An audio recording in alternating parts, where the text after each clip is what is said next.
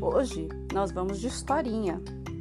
Você é daqueles que, quando brilha os olhos querendo fazer alguma coisa, para e paralisa naquela pequena frase e se?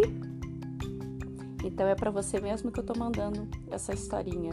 E para aqueles outros todos que ultrapassaram e passaram pela porta, vamos lá comemorar, porque o e se é muito pequenininho diante de nós. E se? E se eu cair? Como saber se não ir? E se o tempo fechar? E se ele estiver apenas fechando a cortina para você ir lá desvendar? E se for difícil? E alguém aprende com o que vem fácil? E se eu me perder?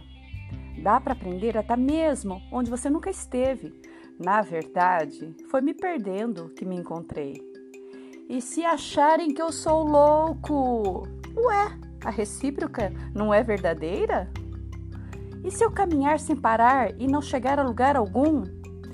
O caminho inteiro eram lugares e você encontrou todos. E se chegar ao fim? É, é bom você chegar a ele carregado de certezas feitas, ao invés de das traidoras dúvidas que te prendem os pés na incerteza que te acusa de incapaz.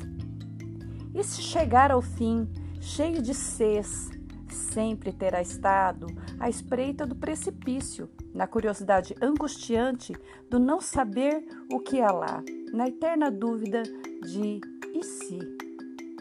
Saberia levantar, se, se haveria sol ou chuva, se o deleite seria com um ou outro, se desataria os nós de aprendizado, se encontraria tesouros dentro de si mesmo, se gargalharia da loucura alheia, se se apaixonaria por cada lugar, por cada sorriso recebido, por cada respirar permitido por ter ido. Se o fim era mesmo a plaquinha lá no final, ou se era a inicial, aquela que você colocava a cada vez que parava diante da placa do si. A vida é um sopro. Para você que conhece alguém que sempre paralisa e nunca faz, manda esse áudio.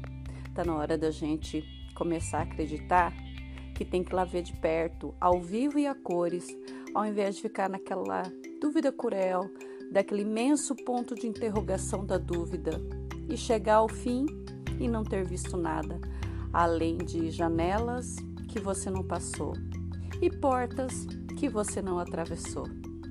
E se é melhor a gente ver ao vivo.